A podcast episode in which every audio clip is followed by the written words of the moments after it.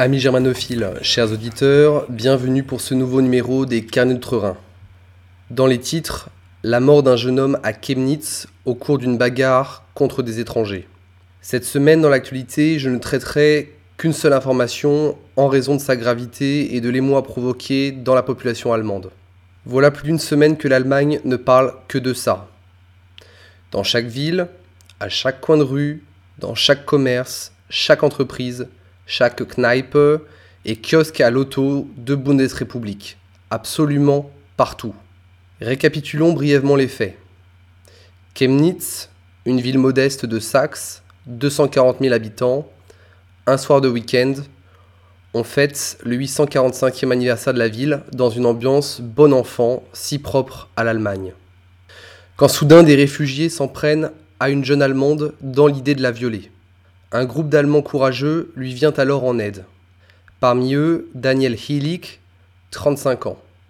Il sera poignardé par ses agresseurs et perdra la vie. Scénario tragique mais hélas dorénavant classique, qui n'est pas sans rappeler la mort du jeune Adrien, 26 ans, poignardé lui aussi à mort en France. La suite Un coup de tonnerre, une mobilisation sans précédent, des marches et des marches en hommage à son acte de courage, mais aussi la colère d'un peuple allemand qui est complètement à bout. Un peuple allemand qui a fait sécession avec la politique de Merkel, et plus généralement avec ses élites classiques. Tout un peuple Hélas non. Les traditionnels antifa organisent contre-manifestations, blocages et violences à l'endroit des anonymes qui témoignent leur peine et leur légitime colère. Les médias, comme d'habitude, acquis au politiquement correct et au pas d'amalgame. Ils ont pour mission de prévenir par la doxa toute évolution droitière de l'opinion. Mais aussi, et je m'en rends compte avec le temps, de maintenir la police sous pression, afin de la rendre zélée, sous peine d'être taxée d'empathie, voire de collusion avec le peuple qu'elle est chargée de défendre.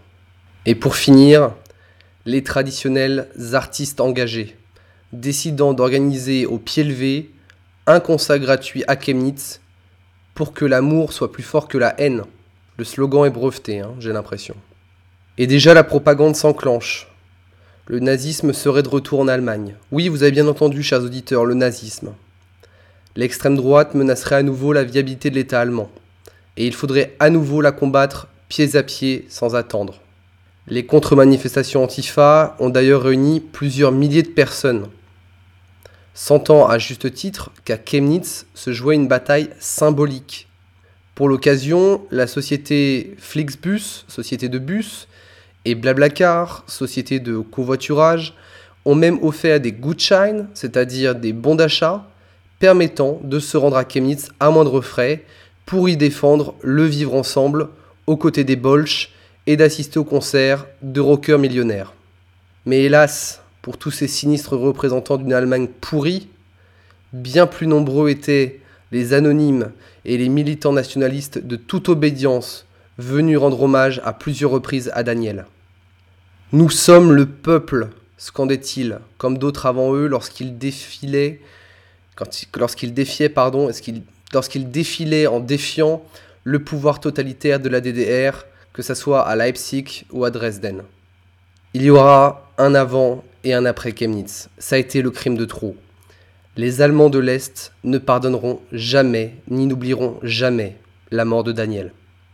Pour resituer un peu les choses dans un contexte plus global, il faut bien comprendre qu'après la guerre, on a troqué en Allemagne de l'Ouest le sentiment national contre une douce qualité de vie.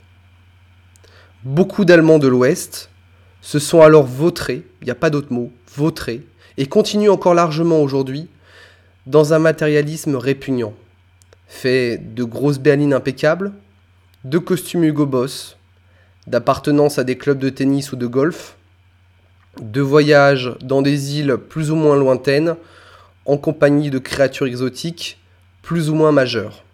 Bref, la panoplie intégrale du gros con, fier de son affiliation à une classe moyenne supérieure tant fantasmée. En Allemagne de l'Est, c'est heureusement bien différent. Il existe encore des survivances de traditions plus anciennes, de solidarité locale, de sociabilité et de comportement non mercantile. Et d'ailleurs, pour ne rien vous cacher, pour moi qui suis étranger, qui suis français, c'est parfois assez dur de travailler avec ceux qu'on appelle les OCs, car ils placent leur art de vivre avant toute autre contingence. Ce sont des gens rugueux, peu ouverts au compromis et manquant de souplesse dans les affaires. Mais la préservation de leur modus vivendi est, je crois, à ce prix. Et c'est de là que provient cette solidarité ethnique, oui j'ose le terme ethnique, celle-là même qui a fait fuiter le nom de l'assassin et son origine dans la presse, ainsi que celle de ses complices. J'imagine qu'un fonctionnaire du ministère de la Justice de Saxe n'a pas voulu laisser passer. Donc, notons encore, si besoin était, l'importance de l'implication des corps constitués dans un éventuel processus révolutionnaire, ça s'avère vraiment d'une importance cruciale. Pour aborder l'affaire sous le volet politicien, indiquons que l'AFD, parti qualifié d'extrême droite par les médias traditionnels, a lui aussi manifesté. C'est le seul parti chez qui on ne peut objecter, chez qui on ne peut reprocher une quelconque récupération politique, car ils ont fait du refus de l'immigration leur cheval de bataille. En Saxe, ils sont d'ailleurs sur leur terre, et le cortège fut suivi par plusieurs milliers de personnes. Je voudrais aussi mettre quelques, quelques points en clair. J'entends souvent parler en France d'une arrogance allemande, d'une domination allemande. La domination politique et économique sur l'Europe, elle est incontestable, je l'acquiesce. Mais la domination culturelle, la fierté nationale, elle n'existe presque plus ailleurs qu'en Allemagne de l'Est. Figurez-vous que les gens ont plus peur de se faire traiter de fachos à l'Ouest que d'avouer leur tristesse et leur colère face à la mort de cet homme qui est venu en aide à une femme. Je discutais avec une amie à, Berlin il y a quelques jours. Elle est originaire du land de NRW, Nordrhein-Westfalen. Elle ne m'a pas un seul instant parlé de la mort de cet homme qui est pourtant l'événement principal, qui est vraiment ce que l'on doit déplorer, contre lequel on doit s'insurger. Non, non, non. Elle, elle m'a confié sa crainte de voir l'extrême droite arriver au pouvoir. Je suis véritablement écœuré. On a véritablement corrompu le peuple allemand, on l'a acheté avec de l'argent, avec du papier. Et ce, dès la fin de la guerre. Il faut revenir à la base. Ça s'est joué dès la fin de la guerre. Et le début du processus de dénazification qui a vu tous les membres d'ailleurs de l'enseignement supérieur comme euh, Karl Schmitt qui était un tant soit peu suspecté de sympathie nazie, être mis au rencard. Et dans tous les segments de la société, avec notamment l'utilisation du fameux Fragebogen, le questionnaire, sur lequel a écrit un auteur qui nous est cher, Ernst von Salomon, questionnaire visant à tirer les verres du nez et à ficher les éventuels éléments réticents au nouvel ordre démocratique et marchand de la République fédérale d'Allemagne. Pour la première fois depuis que j'ai commencé ces carnets, chers auditeurs, je ressens un profond sentiment de dégoût Dégoût devant un pays qui a troqué sa vitalité, sa fierté, sa capacité à se penser comme un peuple, bref, son identité, contre du divertissement et du confort. C'est-à-dire pour devenir, en bout de course, un pays de vieillards jouisseurs. Ce qui s'est passé à Chemnitz, cet horrible drame, se reproduira à nouveau, nous le savons tous. Il incombe aux jeunes Allemands d'inverser le cours de l'histoire. Tout n'est peut-être pas perdu, mais s'il doit y avoir un sursaut, ça ne pourra venir que des jeunes générations. L'Allemagne de l'Est se dresse face au pouvoir de Berlin, c'est clair.